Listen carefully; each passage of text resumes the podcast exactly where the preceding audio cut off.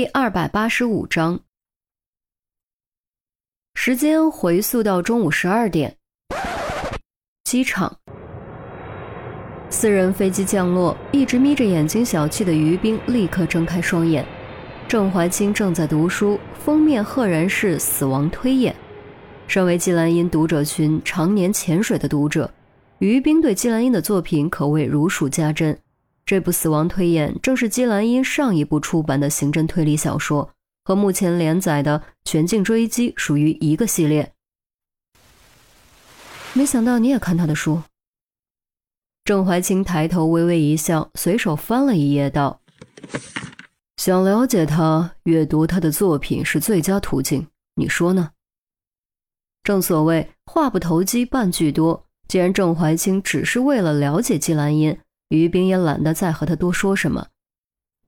白兰取过一个很符合于冰气质的名牌女士挎包，递给于冰：“你需要的东西都在里面。”于冰打开一看，里面有一套价格不菲的化妆品，一个钱包，一部新手机，一个墨镜，以及一张极为精致的金丝雀面具。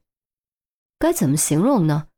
这张面具简直就是一件艺术品，每一条亮线。每一个弯折，每一道刻印，都仿佛在诉说着神秘而美丽的故事。取出钱包，打开，内含一叠英镑、一张银行卡、一把车钥匙、一套全新的证件，包括驾照和护照。取出护照，打开，照片还是自己，但名字变成了 Alisa，其余信息也发生了改变。可以说，除了长相，完全换了一个身份。郑怀清道。在此期间，你就使用这个身份吧。你尽可放心，这个身份是真实的，可以让你畅通无阻。好手段。于冰冷哼了一声。郑怀清听出了于冰话语中的讥讽之意，却并没有在意。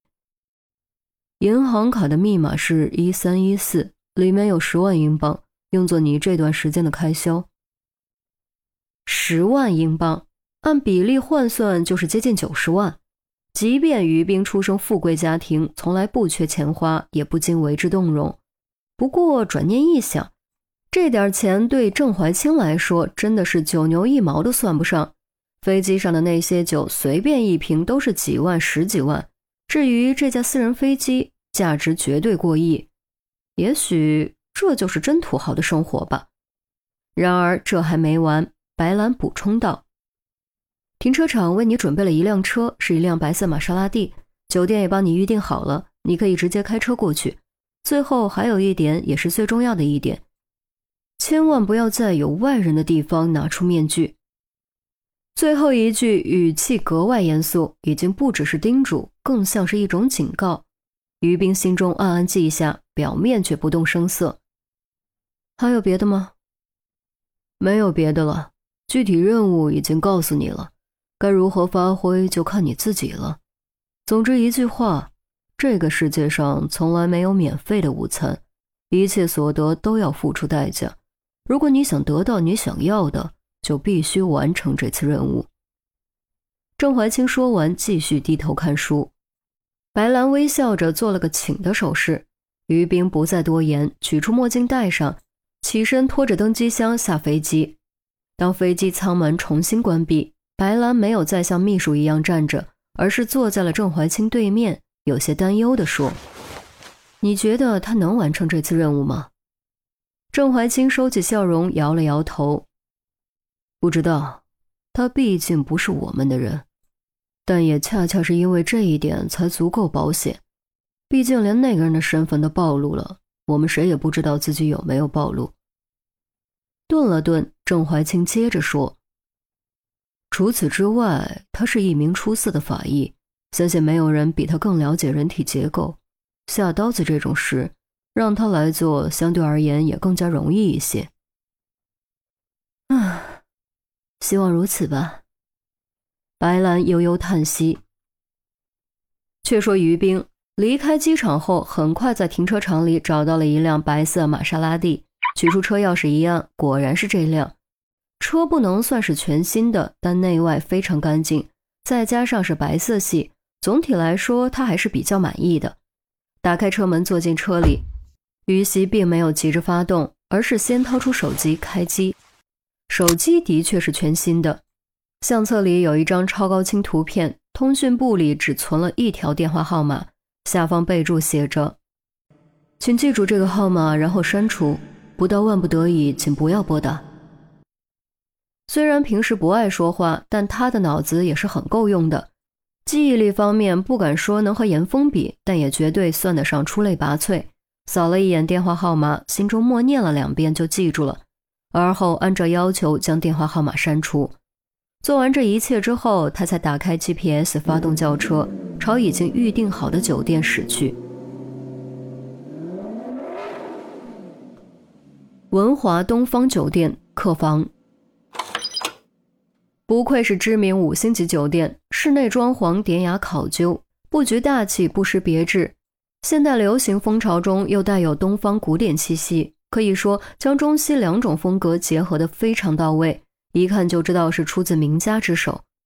于冰不是第一次住五星级酒店，但还是有种莫名的惊喜感。从上飞机就一直存在的紧张和不安，终于稍微有所舒缓。将包扔在床上，先进浴室洗了个澡，缓解了一下长时间坐飞机的疲惫，感受着温热的水流划过肌肤，他忽然发觉自己想严峰了。明明并没有和严峰远隔万里，而是就在同一座城市，他却不能去见他，甚至不能联系他，不能让他知道自己的存在，这种感觉竟比远隔万里更加折磨。洗过澡，换好衣服。刚准备下楼就餐，突然手机响了，是一条短信息，内容为一串看起来毫无意义的英文字母和特殊符号。于冰回想郑怀清给自己交代的内容，迅速破解得到隐藏的信息。准备的怎么样了？居然这么快！毕竟是第一次做这种事，于冰还是有点紧张的。连续深吸三口气，让自己冷静下来。仔细斟酌后，手指律动，回复道：“很顺利，但你不要忘了对我的承诺。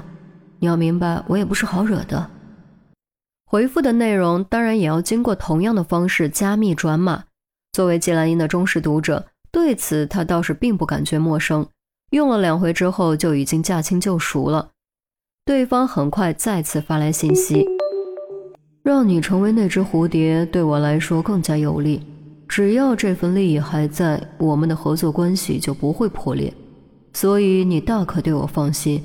只要你我一起完成这个计划，一切都将掌握在你我二人手中。但愿如此，再联络。于冰回复完毕，总算松了口气。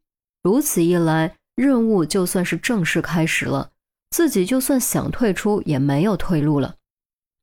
不过，即便真的有退路，他觉得自己也不会退缩，因为摆在他面前的诱惑实在太大了，直接关系到他的终身幸福。而为了把握这次千载难逢的机会，他愿意冒险，哪怕是用自己的生命。